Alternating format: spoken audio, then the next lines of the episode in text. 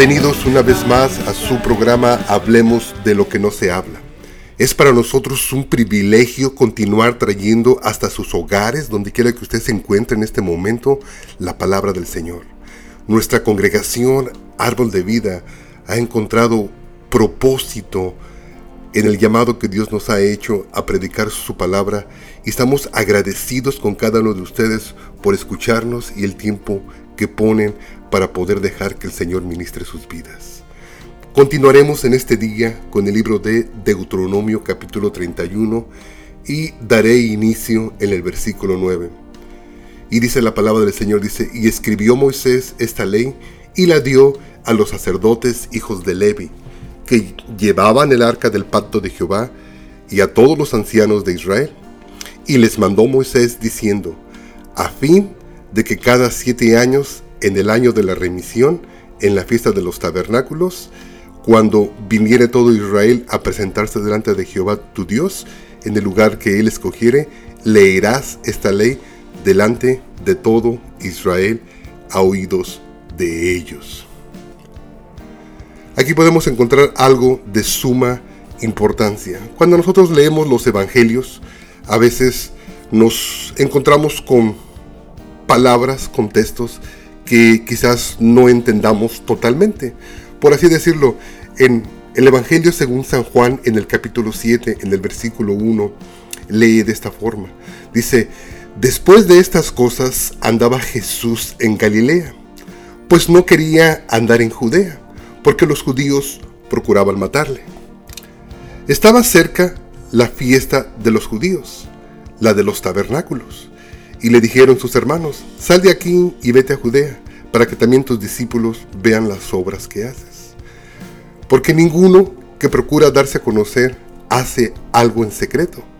Si estas cosas haces, manifiéstate al mundo. Porque ni aun sus hermanos creían en él. Entonces Jesús les dijo, mi tiempo aún no ha llegado, mas vuestro tiempo siempre está presto. No puede el mundo aborreceros a vosotros, mas a mí me aborrece porque yo testifico de él que sus obras son malas. Subid vosotros a la fiesta, yo no subo todavía a esta fiesta, porque mi tiempo aún no se ha cumplido. Y habiéndoles dicho esto, se quedó en Galilea. Versículo 10. Pero después que sus hermanos habían subido, entonces él también subió a la fiesta, no abiertamente, sino como en secreto. Y le buscaban los judíos en la fiesta y decían, ¿dónde está aquel?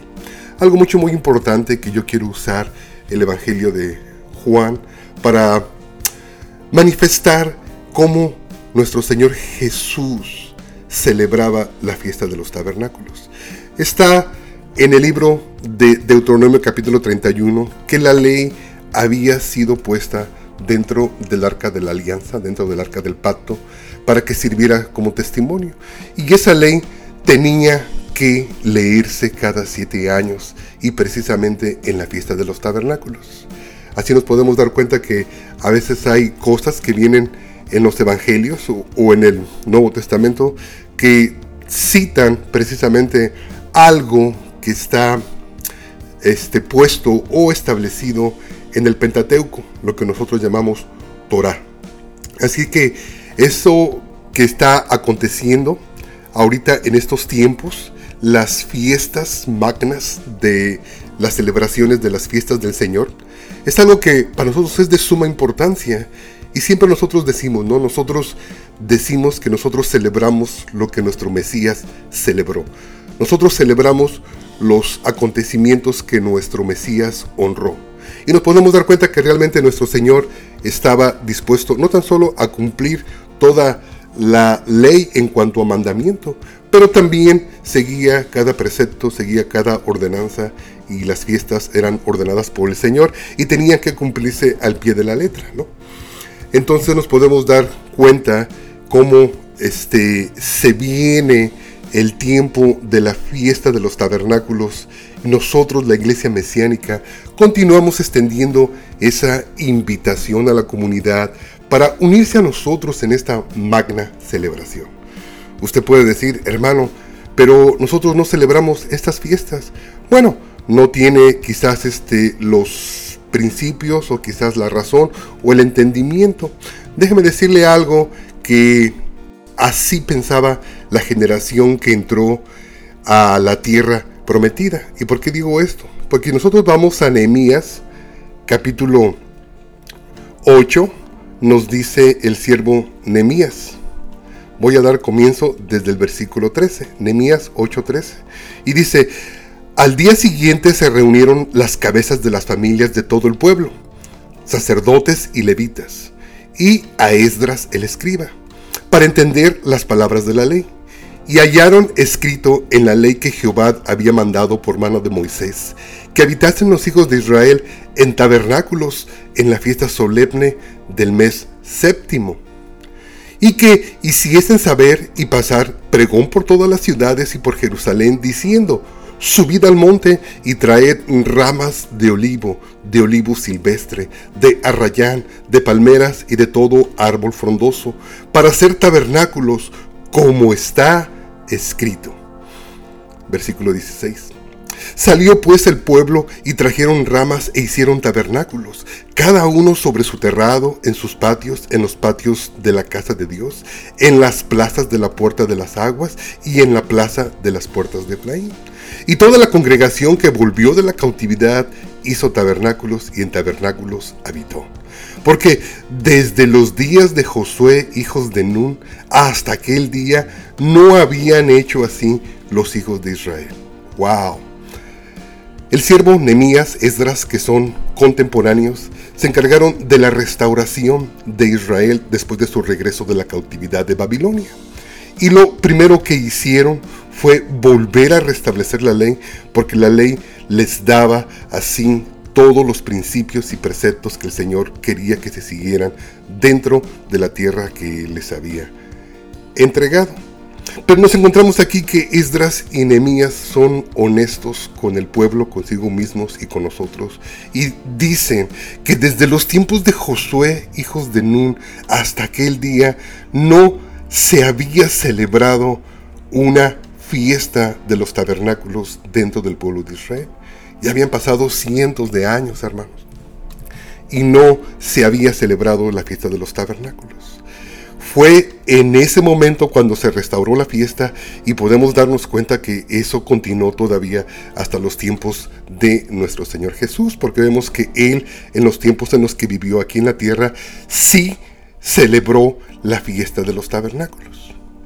Y en la fiesta de los tabernáculos, así como lo hizo Nehemías, pues tenía que repasarse los mandamientos, los preceptos, las ordenanzas que el Señor había establecido para su pueblo.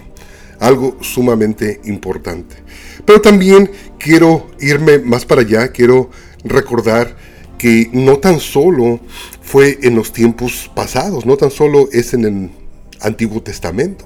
También hay algo que nosotros en la iglesia mesiánica entendemos que es la profecía.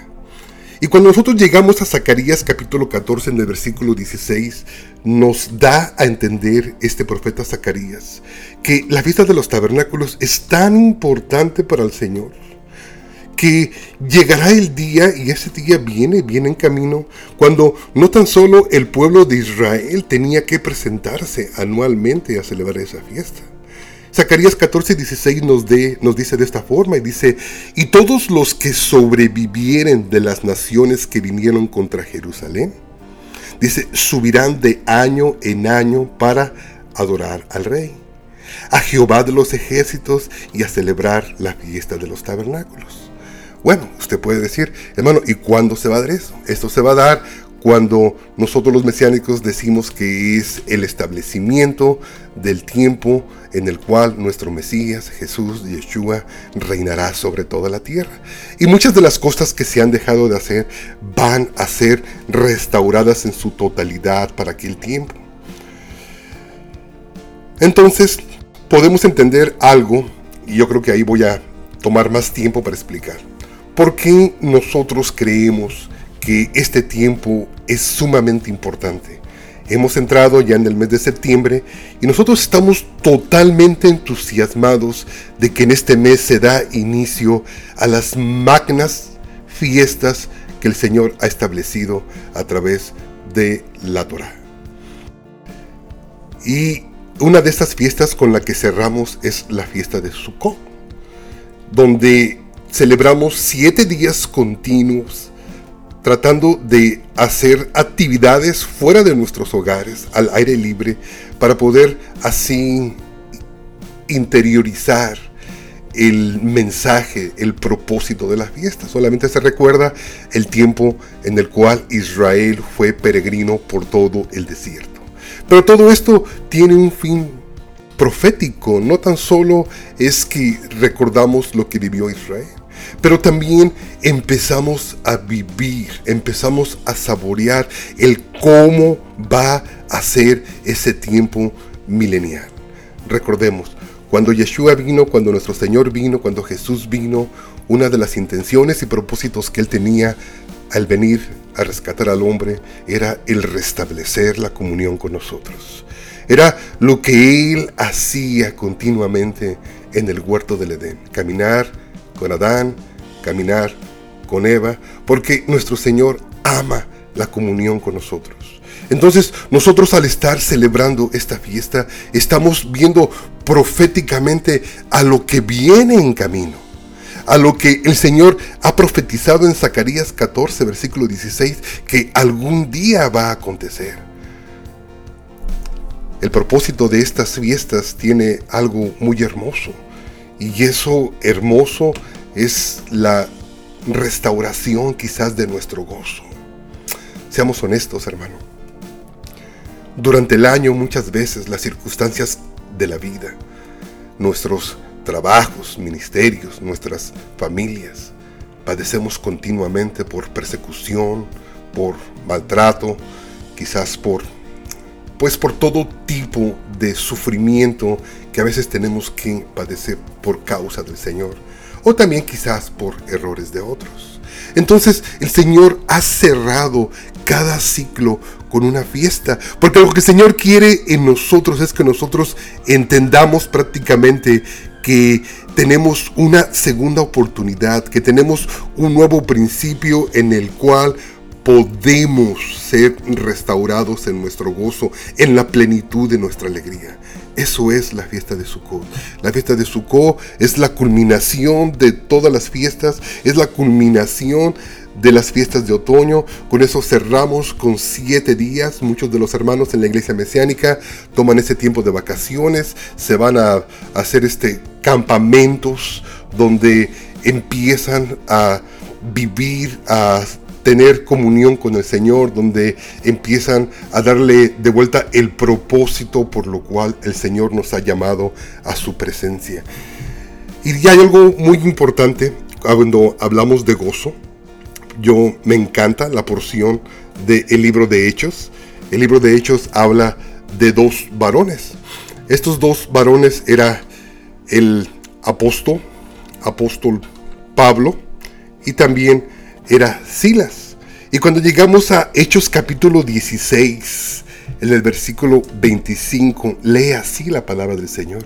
Dice, pero a medianoche, orando Pablo y Silas, cantaban himnos a Dios. Y los presos los oían. Qué hermoso, qué hermoso. Estaban en la cárcel. Y dentro de esa cárcel a la medianoche ellos estaban en vigilia estaban despiertos, estaban a la vanguardia, estaban deleitándose, estaban gozosos. Algo muy hermoso que siempre toca mi corazón, especialmente en estos tiempos, cuando tengo que pararme delante de Dios en el día de Rosh Hashanah, cuando tengo que el día de Yom Kippur venir y pararme enfrente de mi Señor para, para reconciliarme totalmente, donde tengo que hacer conciencia de lo que he hecho y de lo que no he hecho durante el año, para ser restaurado una vez más por el Señor. Ay, a los ocho días de Yom Kippur podemos empezar y celebramos con la magna celebración de Sukkot, donde nuestro gozo es cumplido, donde nuestro gozo es restaurado, donde podemos entrar en esas atmósferas que se generaban en los apóstoles, en esos hombres que escribieron nuestro Nuevo Testamento, Pablo y Silas, cantando himnos al Señor en las condiciones más precarias, en las condiciones más difíciles que nos podemos imaginar. Yo creo que me toca el corazón, hermano, porque pues la gente ha de pensar que los pastores tenemos una vida en excelencia y una vida sin problemas. Se equivoca, hermano. Sufrimos tanto como sufren las ovejas. Nuestros hijos son testigos de todo lo que pasamos. Y también nosotros necesitamos ser restaurados, necesitamos ser renovados, necesitamos este, hacer memoria de todo lo que aconteció este año. Y necesitamos, por eso yo creo que es de suma importancia que entendamos que por eso el Señor casi la mayoría de las cosas que Él estableció en su palabra las cerró en ciclos. Hacemos cada ocho días, el sábado es un ciclo y cada ocho días, perdón, perdón, cada siete días somos restaurados, somos renovados, somos, nos recomprometemos con el Señor y también tenemos fiestas que se celebran anualmente donde cada fiesta tiene un propósito, pero las fiestas más hermosas y más poderosas podemos creer, decir que son las que vienen ahorita en camino. La fiesta de Sukkot es mencionada por el siervo Moisés y es mencionada con el propósito de que en esta fiesta, la fiesta de los tabernáculos, Deuteronomio capítulo 31, dice que es cuando se lee la palabra. Es cuando nosotros nos llenamos de ese gozo y cuando estamos todos gozosos le preguntamos al Señor, Señor, ¿qué quieres que haga? Señor, restaura mi gozo. Señor, dame ese espíritu que se sentía en el cuerpo, en el alma, en la vida de Pablo y Silas. Que no importando las circunstancias adversas que estaban pasando, no miraban la adversidad, no miraban el lugar en el que se encontraban, no miraban lo que tenían ni lo que no tenían, no miraban de las privaciones que estaban viviendo, no vivían que sus vidas estaban pendientes de un hilo porque habían sido puestos en la cárcel por predicar tu evangelio. Solamente ellos manifestaban su alegría y su gozo cantando himnos, dice la palabra del Señor, que muchas veces nosotros los mesiánicos los traducimos como cantaban salmos. Y muchas de las lecturas y oraciones de este tiempo solamente son la repetición de varios de los salmos que todos conocemos. Amén. Entonces, esto es la intención que nosotros tenemos. Es una invitación no tan solo a los que ya conocen el movimiento mesiánico y sus fiestas y la disfrutan, pero también hacemos a todos aquellos que no la conocen. Hermano, no tienes que continuar solamente viviendo de una semana a otra sin el gozo del Señor. Es el tiempo donde decimos en México un proverbio, ¿no? Ponemos a remojar nuestras barbas, nos acercamos al Señor y el Señor es se pone, está todo dispuesto el Señor para restaurar, para corregir, para amar, para santificar, para redarguir, para, para renovar todo en nosotros. Ese es el significado de las fiestas. Yo creo que en estos tiempos que estamos viviendo, mi familia y yo estamos enfocados totalmente. Yo creo que estamos contando los días porque sabemos lo que significa estar parado delante de Dios. Lo que el Señor ha establecido lo estableció con un propósito en la Torah.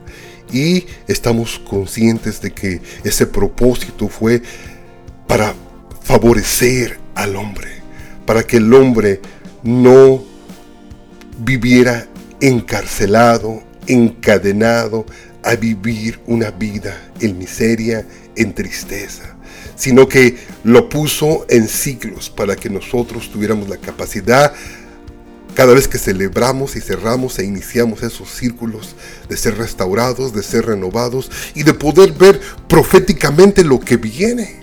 Zacarías nos estaba diciendo que viene un tiempo y ese tiempo nosotros los mesiánicos, yo creo que de ahí nace nuestro nombre, es el tiempo que nosotros llamamos el reinado del Mesías. Es el tiempo mesiánico cuando nuestro Mesías establecerá su reino aquí en la tierra. Es el tiempo cuando muchas de las cosas que ahorita estamos sufriendo o nos hemos privado van a ser quitadas del medio de nosotros. No voy a entrar del todo en lo que es el tiempo milenial hasta que no estemos en la fiesta de Sukkot. Pero sí la quise mencionar porque el siervo Moisés le pone énfasis, le da la, el, el proceso, le da el propósito a este mandamiento. La ley tenía que ser leída cada siete años en presencia de todos los ancianos, en presencia de todos los levitas, en presencia de todos los líderes de Israel, en presencia de todo el pueblo.